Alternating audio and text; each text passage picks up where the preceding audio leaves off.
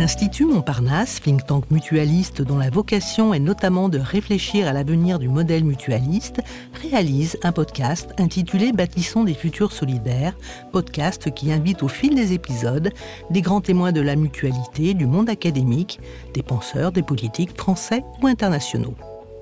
À l'occasion des premières rencontres de l'ADES, Association pour le développement des données sur l'économie sociale, l'Institut Montparnasse souhaite donner la parole à trois chercheurs ou praticiens autour de la question de la porosité de l'ESS. Chacun s'exprimera à travers des prismes sectoriels ou transversaux. Ces premières rencontres sont consacrées au secteur sanitaire et social.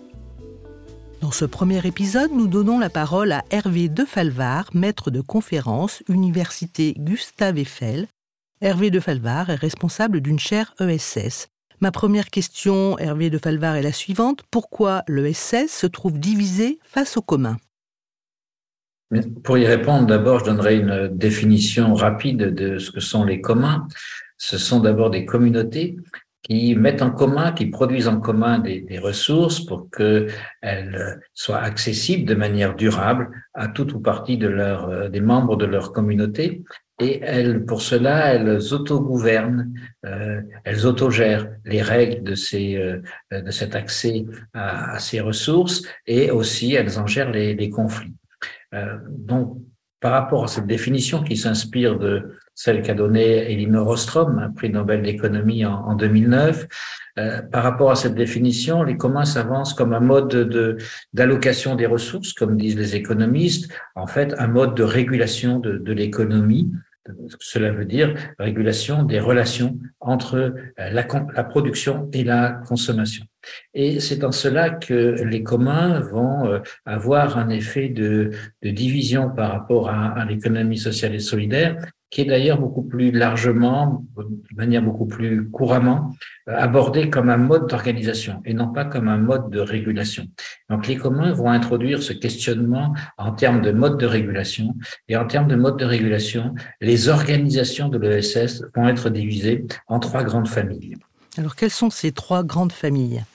Alors, deux familles, euh, les deux premières familles appartiennent à ce que l'on pourrait appeler euh, la planète néolibérale, qui se caractérise justement par un mode de régulation depuis 30 ou 40 ans, qui euh, s'impose dans toutes nos économies, en France et ailleurs, et qui, pour le dire vite, cette régulation néolibérale impose aux organisations de répondre à cette valeur pour l'actionnaire dont on parle tant avec le conflit des raffineries, avec Total comme symbole de cette valeur pour l'actionnaire sans limite. Et donc là, cette régulation néolibérale, deux familles de l'ESS vont être en quelque sorte satellisées par cette régulation euh, néolibérale. La première de ces familles, c'est celle que j'appelle l'ESS financiarisée. C'est cette ESS qui, euh, dont les organisations vont se trouver inscrites, mêlées, dépendantes de cette maximisation de la valeur pour l'actionnaire, de ce retour pour investissement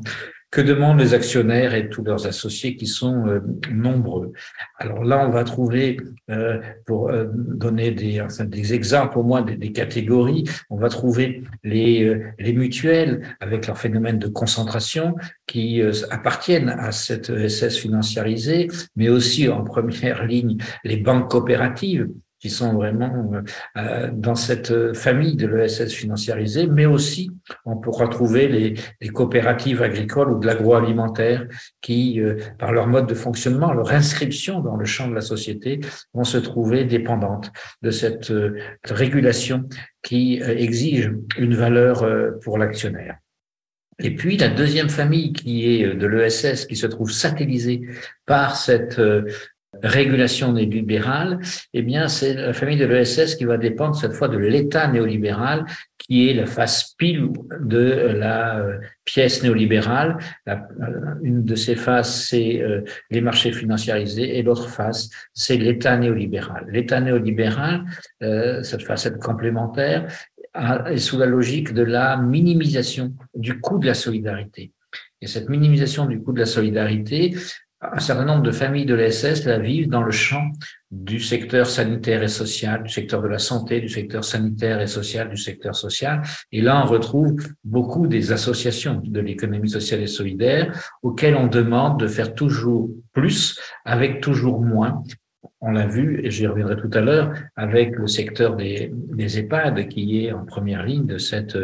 ESS, euh, de cette ESS à minima lorsque les, les associations interviennent dans ce champ des, des EHPAD.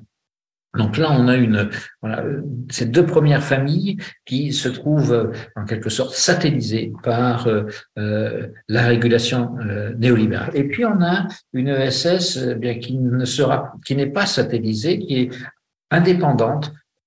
en, relativement indépendante, disons-le comme ça, de cette régulation néolibérale qui va, elle, appartenir à la régulation des communs, qui aujourd'hui est une régulation territoriale, c'est-à-dire cette manière de faire communauté pour assurer l'usage durable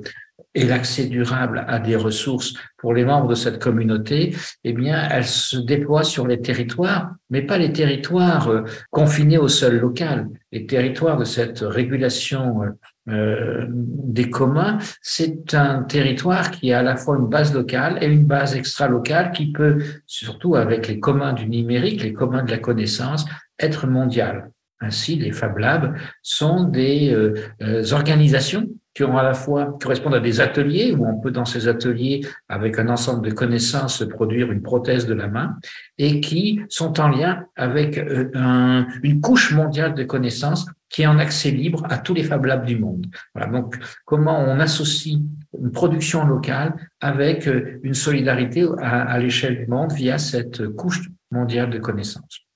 Donc ceci, c'est une ESS euh, que l'on trouve là, que j'appelle l'ESS en commun, qui est une troisième famille, qui appartient à cette régulation euh, territoriale des communs et qui se caractérise par le fait d'être plus grande qu'elle-même, c'est-à-dire que sur les territoires, les organisations de l'ESS, les coopératives et les associations principalement, se trouvent associées avec des collectivités territoriales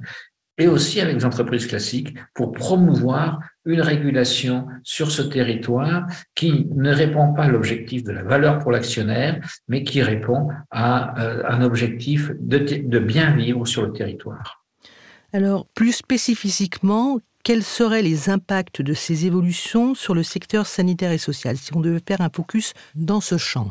Alors, dans ce champ, moi, je prendrais l'exemple d'une part des crèches et de l'autre part des, des, EHPAD que nous avons étudiés. Là, l'évolution se traduit par ce que j'appelle la double peine, c'est-à-dire que depuis le début des années 2000, il y a une double évolution dans ce champ. La première évolution, c'est la mise en concurrence par l'État des organisations qui interviennent pour rendre le service de crèche ou pour rendre le service des EHPAD. Et donc, cette mise en concurrence se fait selon une logique du coût minimum, du, prix le moins cher, comme on dit, euh, qui est qui est possible et qui euh, est dont l'État est, est, preneur. Et puis ça c'est la première évolution. Donc cette mise en concurrence. Mais il y a une seconde évolution qui est l'entrée dans ces deux secteurs aussi bien les crèches que pour les EHPAD d'organisations du privé lucratif, c'est-à-dire des organisations qui répondent très directement à des actionnaires dont les actionnaires n'investissent pas dans ces secteurs pour le bien-être des enfants ou pour le bien-être des personnes âgées, mais pour avoir le meilleur retour sur investissement. Donc les finalités sont pas les mêmes. Et donc les organisations d'économie sociale et solidaire dans ces deux secteurs se trouvent mises en concurrence et mises en concurrence avec le privé lucratif. Et donc, elles s'alignent en quelque sorte. Elles ont une tendance à s'aligner sur ce fonctionnement euh, financiarisé de l'économie auquel, si elles veulent survivre, elles sont en partie obligées de répondre.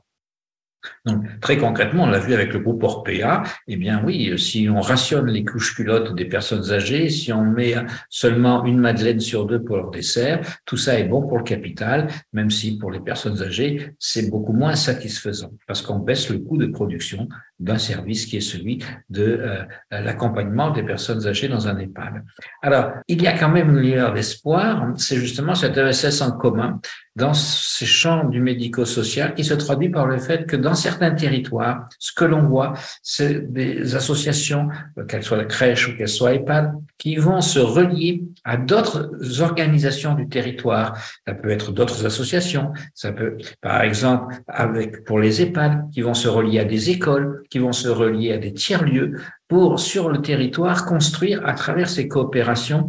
une manière de répondre globalement aux besoins qui s'y expriment avec un autre référentiel que celui de la rentabilité ou du taux d'occupation des lits, mais avec un référentiel qui est finalement celui de la, valeur de vie, j'allais dire, qui est produite sur un territoire. Eh bien, merci Hervé de Falvar pour cet exemple sans aucun doute inspirant.